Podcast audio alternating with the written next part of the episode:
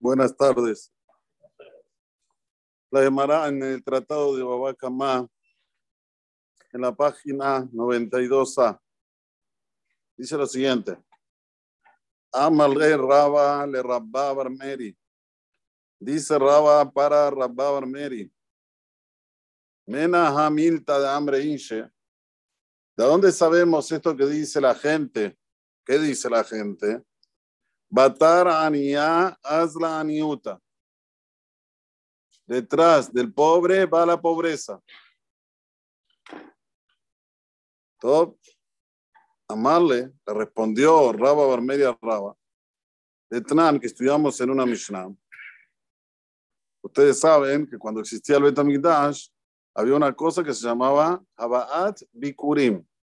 Había que traer las primicias, las frutas primeras que salían de los árboles, había que traerlo, traerlo para el Bet Amigdash. Y dice ahí en la Mishnah, Ashirim meviim bikurim Los ricos, atención, tenían que traer las primicias con bandejas de oro, de plata. Aniim, los pobres, Besalen etzarim shel arabá kelufa. Tenían que traerlas, las, las eh, bandejas tenían que ser de arabá pelada, ¿sí? como entrelazada una con la otra. Con eso tenían, ¿se vieron la arabá cómo es? ¿Cómo se dice arabá en español? La arabá, lo que usamos en el ULAB. Sauce, el sauce. Entrelazado uno con el otro, bien peladito. Eso, ahí tenía que colocar las primicias. ¿Y qué? Y tienen que dar tanto la canasta como los bikurim a los koanim.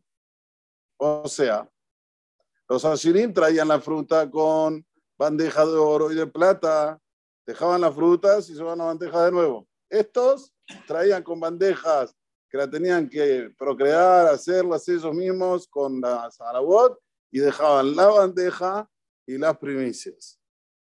Entonces vemos que Anía Azla Batraniuta. La pobreza te lleva a ser más pobre porque pierde, le llevan todo. No le llevan nada más las frutas, también las bandejas.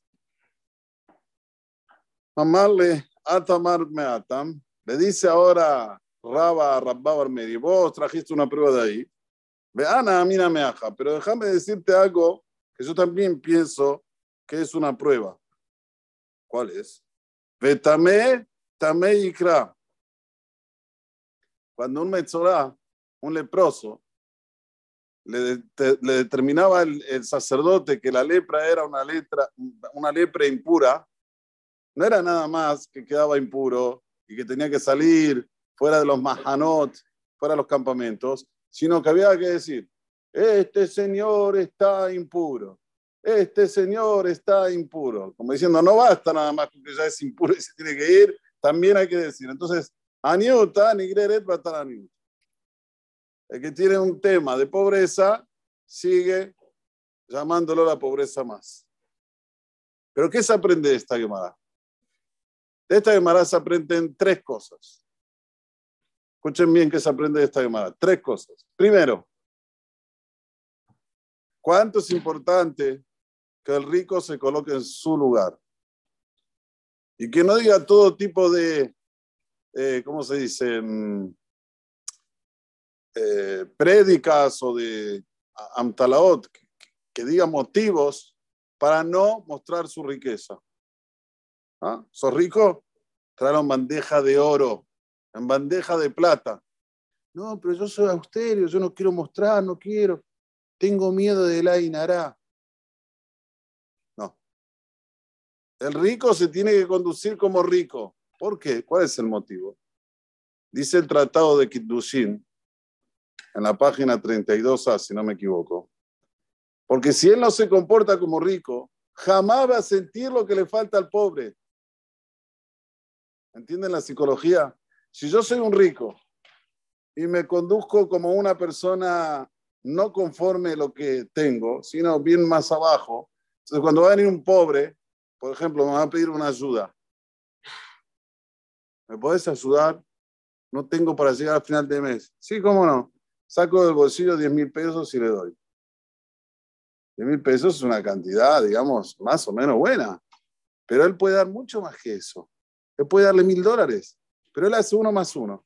Si yo vivo con 100 mil, 150 mil pesos o 300 mil pesos, no, no, importa, pero vivo con austeridad, ¿le voy a dar a un pobre que viva mejor que yo? Ni loco. Entonces, ¿qué, qué provoca? Que no da la acá como tiene que ser, y cuando no se da la acá como tiene que ser, vienen los problemas. Entonces, por eso, que los asirim obligatoriamente, no era opcional, lo traían según su medida de osher, de riqueza, con travesas, ¿cómo se dice aquí travesas? Con bandejas de oro o de plata. Bueno, lo puedes traer con bandejas de araba. Ok. Ya el pobre quiere hacerse el rico, quiere mostrar lo que no tiene, mal. Vos traerlo conforme tenés. A Kadosh Barujú va a recibir lo tuyo igual que lo que recibe del rico. Cada uno en su lugar solo, tenés que saber, dice la llamada. Y ya aquí viene la segunda cosa que aprendemos. Cuando la persona se acomoda a su situación y se victimiza, le vienen todos los problemas. No tengo, che, no puedo, no consigo. Muchas veces yo veo que hay gente que tiene todo para vencer, para crecer, y porque él dice no puedo, no tengo, no consigo, eso hace de que no venga a crecer. Eso hace que lo aprofundiza más abajo. Y es esto lo que dice la llamada. Aniuta ni va a estar. Aunque sea que vos estás trayendo lo que vos tenés y lo traes con amor, pero sabés lo que lo que traes, déjalo aquí. Ya está, basta. Empezar, renovate. Salí de tu situación. No te quedes pensando que yo no puedo. No te victimices. No digas, no, yo Tantas veces intenté, Borolam no me quiere. Muchas veces escucho, ah, ¿será que Borolam me quiere? Borolam ama, ama a cada uno y uno de Israel. ¿Cómo no va a querer? Pero a veces nos pone, hay cubim impedimentos para que nosotros, con nuestra fuerza, sí, hagamos las cosas como debe ser y sepamos 99,9% las personas no hacen lo que tienen que hacer solamente porque viven con el pasado. Tienen aquí en el subconsciente, no voy a conseguir, no voy a conseguir, no voy a conseguir, no va a conseguir. No va a conseguir, no hay como ganarle a la mahashaba, al pensamiento del ser humano, no hay como ganar. El poder del pensamiento es muy fuerte. Y por último, la tercera cosa que se aprende de esta llamada, que cuando una persona viene hasta Boreolam, ve la solución. Que esto es lo principal. Tienes un problema, no tenés parnasá, no tenés verajá. Anda un betaquerese. Anda un betamidras. Ahí está la gente buena. La gente que te va a ayudar. Abrí tu corazón. Habla con el rab. Trata de buscar la manera que alguien te ayude. No decir, ya está, me quedo en mi casa. No, no. ¿Qué puedo hacer? No? Para eso estaba mi Israel. ¿Dónde iba el pobre?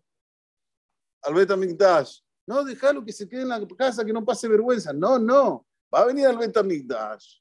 Va a venir uno que está, trayendo con una, ay, ¿cómo se dice? ¿Travesa?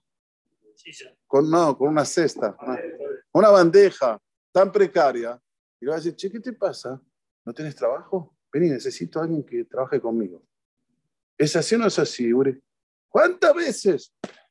¿Cuántas veces una persona necesita gente buena de confianza y no sabe que existen. Cuando vienen al Beta Knesset, cuando vienen a estudiar, ahí, ah, ahí, en ese momento otro lo ve, lo ayuda y va a pasar que en el próximo Bikurim va a traer con bandejas de oro o de plata. Es esto lo que tenemos que aprender, estas tres cosas de esta llamada. Quiero hablar que tengamos esto siempre en mente. Si me voy a quejar, lo único que voy a ganar es que me persiga la Newt. Si voy a decir está todo bien, Baruch Hashem, y voy a darle, voy a ponerle el pecho a la situación adversa, es ahí cuando la persona prevalece. Y mostrar cuando uno es rico que es rico. Mostrar, sí. Totalmente lo contrario que se, se escucha por allá afuera. La Gemara quiere que muestres tu riqueza. ¿Para qué? para que tengas compasión por aquel que necesita. Baruch Adonai Leolam. Amén, amén.